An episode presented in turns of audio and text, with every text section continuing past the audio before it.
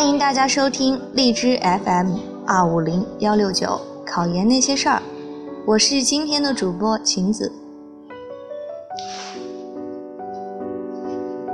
今天想要和大家一起分享的是，在复习当中常常会出现的误区以及贴心的建议。首先，我想要来谈一谈复习心态的问题。好的心态有利于提高学习的效率。在考研的过程当中，可能没有鲜花，也没有掌声，但自己要学会忍受寂寞，能沉得住气，用平和的心态去学习和生活。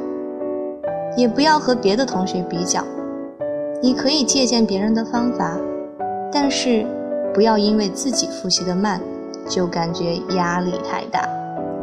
你可以采用阿 Q 的精神。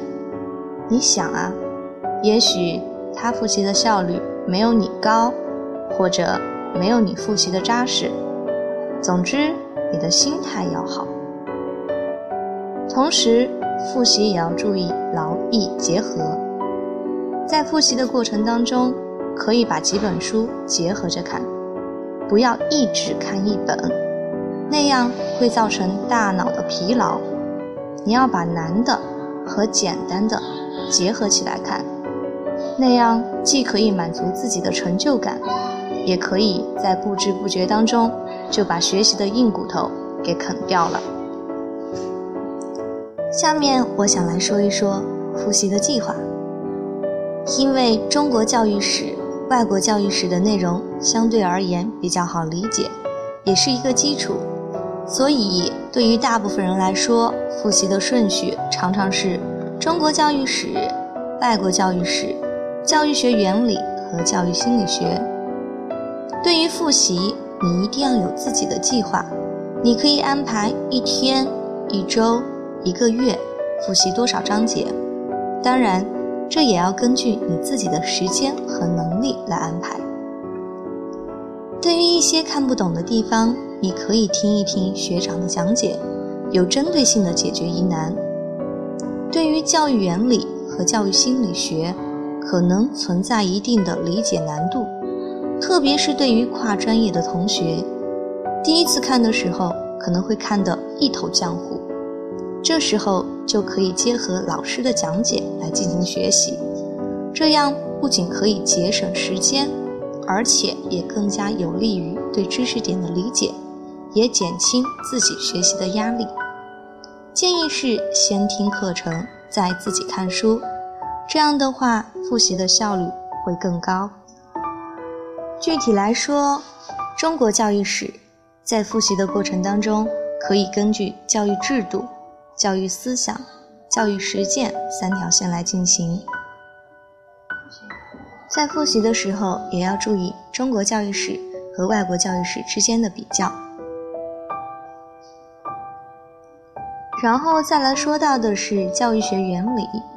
教育学原理它非常重视对基本知识点的掌握，所以你一定要打好扎实的基础，尤其是课程、教学和德育三个部分，更是重中之重。你也要关心国家、国际发生的教育新闻和教育热点，特别要强调的是要学以致用。学会用所学的理论来分析现实生活中发生的教育事件。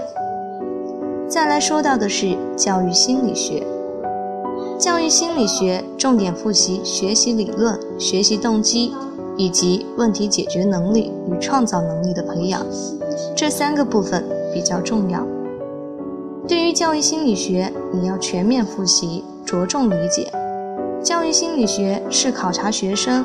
对知识的理解性应用能力，并且教育心理学的考点是很分散的，所以复习的时候要多看，重点是在于理解。总的来说，在教育学考研的专业课的准备当中，一是要夯实基础知识，二是要紧密的结合生活实际，重视用所学的知识和方法来分析现实的教育问题。第三个方面是，各门学科虽然内容不同，但却是紧密联系的。复习时一定要注意跨章节、跨学科之间的联系。第四个方面是复习的方法以及看书的顺序一定要得当。什么时候看哪一本参考书，以及先看什么，然后再看什么，哪一本是基础要先看，哪一本是要后看的，这些都是很重要的复习策略。第三个方面，我想要来说一说的是复习的误区。经常会有同学抱怨记不住的问题，比如说怎么也记不住《学记》是世界上第一部关于教育学的著作，还有的说我记不全，比如国外的一些法律条文，怎么可能记得全？条数太多了，而且很枯燥。我想说，其实这是非常正常的一件事情。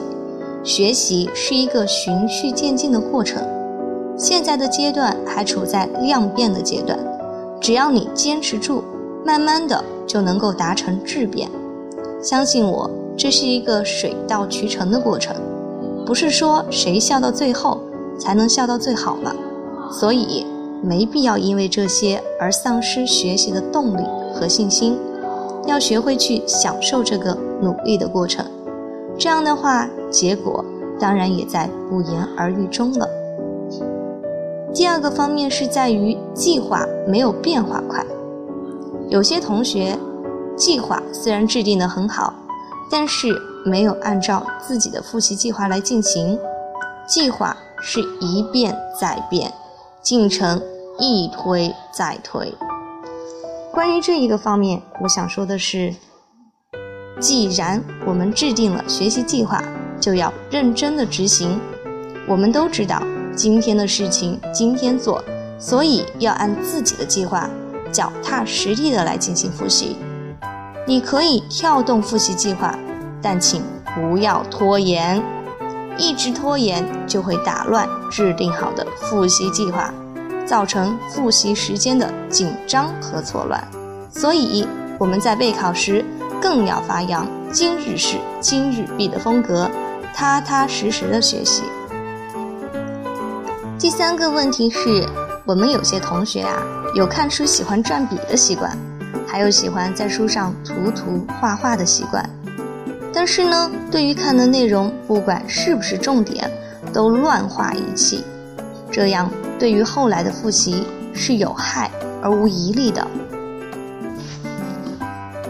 这会导致你不能够很好的抓住知识点，叫做眉毛胡子一把抓。我给出的建议是，在看书的过程当中，你要有意识的克制自己的手啊，不要乱画，把重要的知识点画出来。嗯，当然用不同颜色的笔也是一个方法。要想到以后的复习，想想以后的时间会很紧张的，你不可能再面面俱到的复习，所以你要笔下留情。在第一遍的复习当中，你可以画出你认为重点的地方，也可以用不同的笔画出知识点，以区分重要的程度，这样就能为下次的复习提供帮助啦，也为听老师的讲解做准备嘛。听老师讲解的时候，你可以与自己看书的知识点来进行对比，把老师的讲解和自学结合起来，这样能够增加学习的乐趣，不至于学得太枯燥。与此同时，你也要准备好笔记本。所谓好记性不如烂笔头，人的记忆是有遗忘的，记笔记既可以为以后的复习提供捷径，同时。你在写一遍的过程当中，也是记了一遍呀。当然，对于记笔记也要有策略，不能什么都记上去，因为有些东西你已经很熟悉了，再记上去的话会浪费以后的复习时间。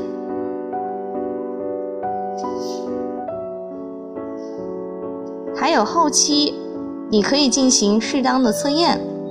如果只是学不练。就会很快的失去学习的兴趣，你会感觉到没有成就感，这是其一。其二，你可能会有一种知识点模糊的感觉，不能够有效的实际理解知识点。比如说，如果你没有做过关于孔子观点的题，可能你不会那么深刻的理解“性相近，习相远”的真正的含义。当然，做题是后期的事情啦，前期最主要的就是要多多看书，多多理解。好啦，今天这一期的节目内容就到这里啦，希望我的内容对你有所帮助吧。